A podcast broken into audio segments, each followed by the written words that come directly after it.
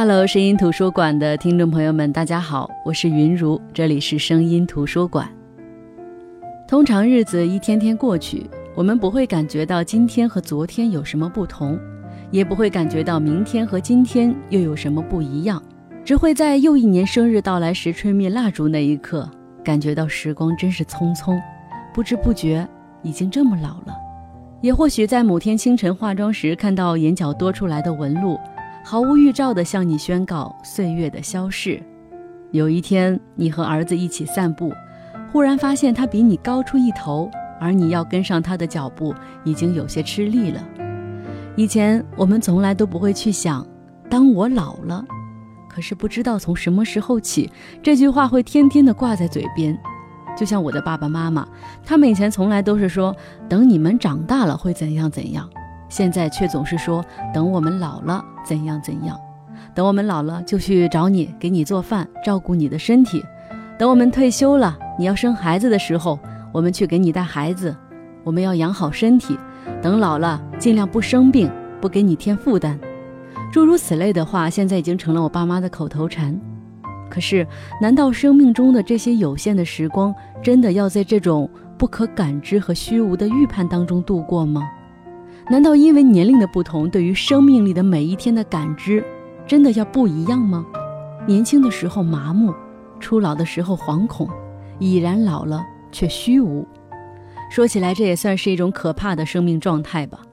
幸好有一本书不这么认为，他认为生命里的每一天都是奇遇，他从来不受年龄的约束，用无灵感来对待生活。无呢，就是没有的意思；灵是年龄的灵。就是在他的认知里，如何对待生活不应该有年龄的界限。那同时，他也正是用这种状态对待友情、爱情和亲情的。这本书就是作家三中的《生命的每一天都是奇遇》。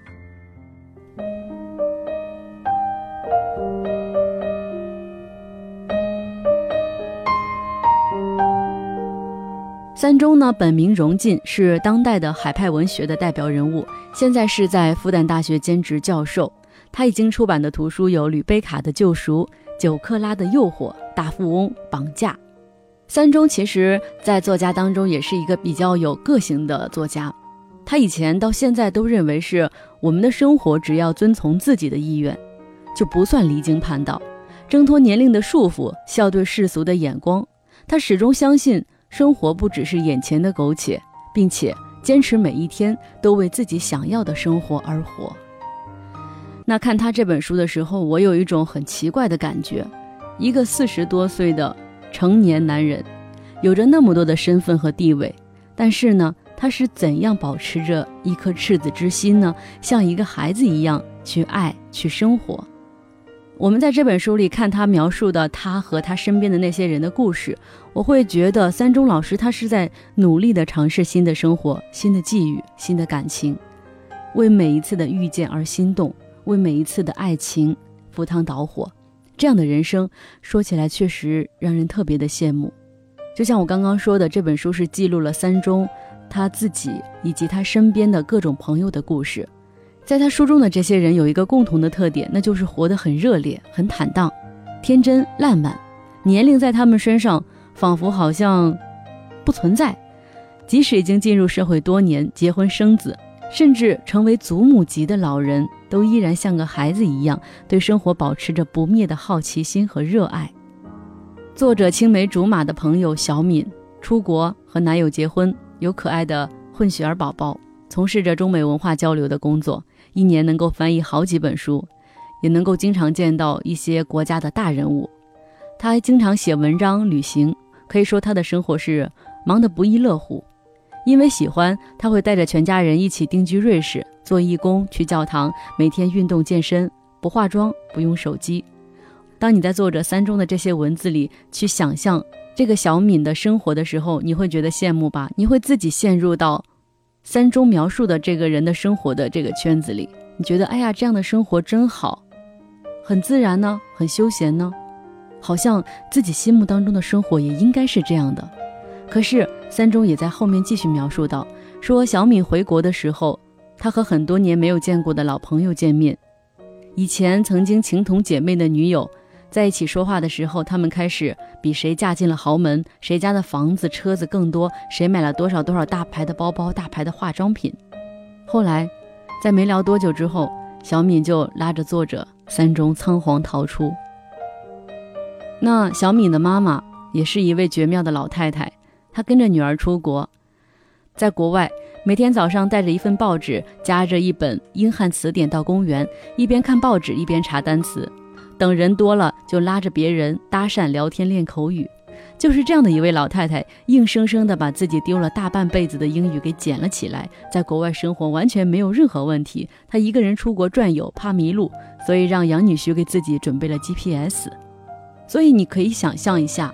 别说老人了，我们现在出国有胆量去看国外的报纸，有胆量拿着这个英汉词典跟别人对话吗？我们能够可以用这种最快的速度融入到一个新的环境吗？我觉得这种适应力，或者说是这种懂得从生活当中发现乐趣的心态，应该就是三中一直提倡的无灵感的表现。我想，至少我现在不敢想象我有这样的胆量没有，而这样的一位老太太却做到了。你会感觉到这种年龄好像真的在他们身上是没有界限的。所谓物以类聚，人以群分。既然作者三中身边的人都是这种活得热烈而且很浪漫的那种，那么三中本人自然应该是无灵感生活的最佳代言人。因为他作为留学生在法国留学的时候，就和一位法国女郎陷入了浪漫的恋爱，后来因为种种原因分手，法国女郎有了自己更为合适的男朋友。他虽然心酸，但是仍旧放手祝福。后来他在一次旅途当中遇见了林珊，彼此都有意，就大胆的追求。后来分开也是因为林珊要去追求学业。故事的结局，三中老师终于遇见了自己的真爱小勇。他们因为年龄差别被家人和朋友反对，最后却依然决定的勇敢的爱在一起。在这些看似一波三折的爱情故事里。我特别喜欢看这些爱侣之间的小情绪流动，那些微妙的掺和着甜蜜和心酸的心理描写，看起来特别的动人，仿佛他们好像就是十几岁的情窦初开的少年郎一样。突然间，我觉得很羡慕，如果一直能够活得像一个少年一样，该是多美好的一件事情。遇到美好的事物，大胆的喜欢，大胆的说出心底的爱；遇见美好的城市，大胆的畅想。以后我要是住在这样的城市里，我会怎么去安排我的生活呢？即便一番畅想过后，我仍旧要回到现在的地方，也没什么不好。年轻的时候我们那么勇于尝试，为什么成熟了之后就不敢了呢？不是人人都说起成熟时，好像成熟是一个褒义词，说一个人年轻，总觉得好像是在蔑视他一样。那为什么年轻时我们敢做的事情，成熟的时候就要畏手畏脚了呢？当然也有很多年轻人，才十七八岁，经历一次失败就觉得这辈子完了；或者二十几岁被一场刻骨铭心的爱恋伤透了心，就觉得此生再也不相信爱情了。可实际上呢，他们的生活才刚刚开始，又有什么想做的事情是做不到的呢？又有什么想要爱的人没有办法去爱呢？就像作者三中在这本书中所说的那样，他说：“你最大的障碍不过是你自己。”一旦突破了，那个时候连你自己都拦不住你，谁还有这么大的能耐呢？所以，如果你想要做什么，那就用心的去生活。我们还年轻的很，还没有老去，又有什么事情做不到呢？再说了，就算老了，还是可以像小米的妈妈那样，做一个酷酷的老太太。任何时候，任何生活都是美好的，而生活的美好程度，取决于你有多爱他们，你愿意为生活付出多少。带着这样的心去生活，遵从自己的每一个意愿，并且让自己有能力实现自己的意愿，那么也许你将会比现在快乐更多。好的，这里是声音图书馆，我们今天正在分享的是一个提倡无灵感生活态度的作家三中他的一本新书《生命的每一天都是奇遇》。那接下来呢，一首赵照的《当你老了之后》。我们接着回到声音图书馆，继续来分享这本书。当你老了，头发白了，睡意昏沉。当你老了，走不动了，炉火旁打盹，回忆青春。多少人曾爱你青春欢畅的时辰，爱慕你的美丽，假意或真心。只有一个人还爱你虔诚的灵魂，爱你苍老的脸上的皱纹。当你老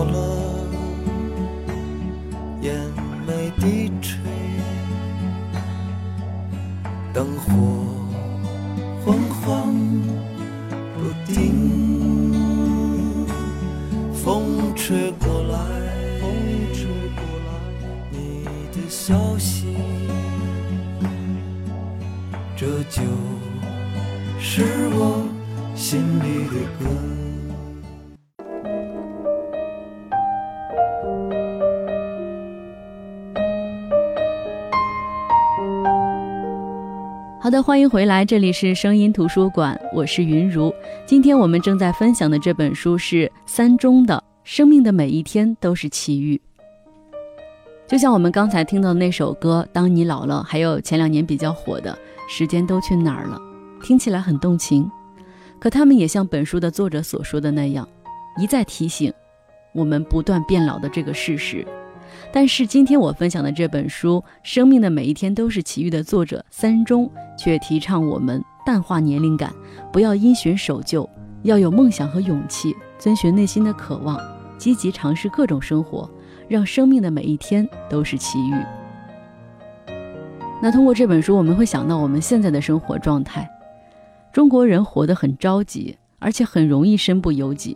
就像我身边的很多人，才刚工作就急着攒钱买房买车，急着攒钱结婚，急着挣钱养老，急着成为房奴、车奴、婚奴、养老奴，生怕在这条路上走慢了。许多外国的朋友并不理解为什么中国人一定要活成这个样子。像国外，我了解到的就是像英国呀、澳大利亚的一些国家，他们的人们是不会攒钱的，反正国家会管的，也不存款，有多少花多少，享受生活。后来我想这个事情，我个人的总结是，可能是国外的社保体系比较到位，而我们呢是穷怕了，因为我们整个国家就是穷过来的，所以很怕再穷回去。还有就是我们的医疗和社保体系以及其他很多体系还并不到位，所以所以人们容易自己替自己着急，而急呢，就是当下的一种心态，也是一种病态。说到急，很多时候它会转化为我们对成功的渴求、对物质的要求，以及我们得到之后精神大大的空虚。也有人说，因为着急，所以努力。当然，我一点都不避讳这种说法，因为我自己本身就是一个这样着急着去努力的人。在没有得到之前，我对我自己说，让我放下，可能这我真的做不到。就好像你对一个连饭都吃不饱的人说要养生、要少吃、要营养均衡一样，这都是瞎扯。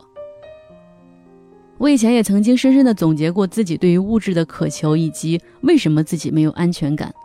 有一大部分是源于我对于自己的不信任，因为我不相信自己可以找得到一份薪水比这更高的工作，所以才渴望自己拥有很多的存款，来达到内心的安定和安宁。当一个人不能赋予自己价值感的时候，他的内心是没有办法做到安然的。我记得，就像我之前是没有主持过外场活动的。当我接到一个朋友的邀请，要帮他主持一场活动的时候，我的心里是特别特别忐忑的，因为在此之前，我从来都不敢想象我会去主持外场活动。可是，当我真正站在台上，发现我仍旧口齿伶俐的，把现场的氛围搞得很活跃，而且得到了很多好评之后，我发现。其实很多事情是可以做到的，所以看这本书的时候，我好像有点明白了。也就是说，当你想做一个永远年轻的人，你不断的挑战自己的时候，你可能要与之匹配的是智慧和精力，是勇气和梦想，而不是金钱和地位。年轻的时候，我们着急，想着往怀里塞更多的，我并不觉得这就是错，但是关键的是，当你得到了之后，你要如何创造更多，或者说你如何安心的去享受这一切？这点，或许你能从这本书里找到答案。当然，最重要的还是要分享三中在这里边提的一个很有趣的观点。我刚才上半段也无数次的提到了，就是无灵感。无灵感就是没有年龄的界限。三中举了很多老年人的例子，包括上半段我举的那个小敏的妈妈，他年纪那么大了，到国外的时候还能毫无顾忌的很快的融入到当地生活的圈子里。包括书中说到的三中老师自己，他几乎就是现身说法的告诉大家无灵感的种种表现，从旅行到恋爱，从事业到婚姻，几乎全部囊括进来。而我细心的观察，其实我的朋友当中和我身边的一些人。他们有很多人也是无灵感当中的一员，比如说我有一个朋友，二十多岁的时候，就大学毕业的第二年，他突发奇想跑去学油画，我觉得这算得上是一种无灵感的表现。还有一个朋友跟我一样大的年纪，现在又跑去学钢琴了，他的周围全都是七八岁或者五六岁的小孩子，可是他觉得这并没有什么不妥。可是环顾四周，无论是工作还是我们的生活当中，有的比我小好几岁的人，也都每天的哭着喊着自己老了的人大有人在。但我想，我们不能默默的老掉，我们要享受变老的过程。当然，每天对着镜子数皱纹绝对不是一个好办法。相信能享受这个的都不是一般人。那么，我们就做一些让自己享受的事情。比如说，你现在就像我的朋友那样，想去学画画，想去学钢琴，想去学烘焙。哪怕你小时候，你家里没有条件让你完成的一些梦想，你现在想去学，我觉得这都为时不晚。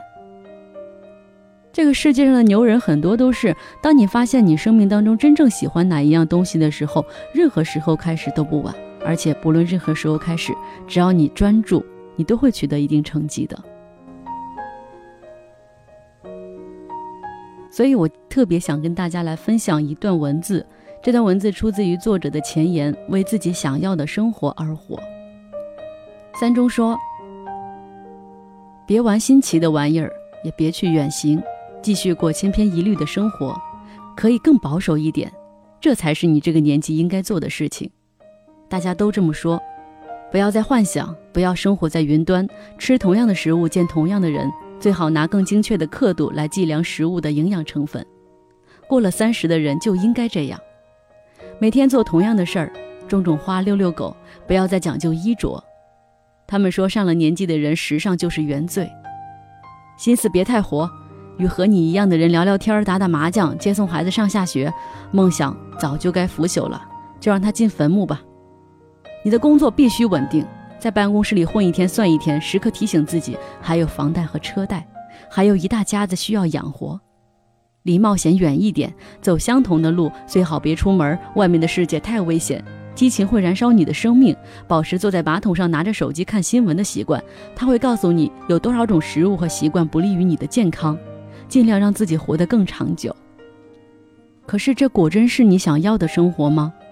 有一个常年处于亚健康的年轻人，在朋友的推荐下拜访了一位百岁老寿星，向他讨教健康和长寿的秘诀。老寿星心平气和地告诉他，秘诀就是不吸烟、不喝酒，生活规律，早睡早起，清心寡欲，多食蔬果，不碰麦当劳，不吃肯德基，多步行，少坐车，多爬楼梯，少乘电梯。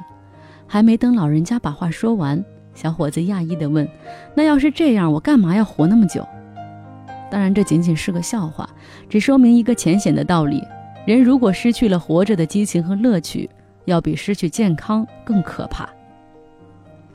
岁月的确是把杀猪刀，但你也许可以变身为一匹无灵感的野马，只要你不知疲倦，跑得足够快，快到连雷电都劈不到你，那么这一片生命的原野都是你的，完全由你主宰。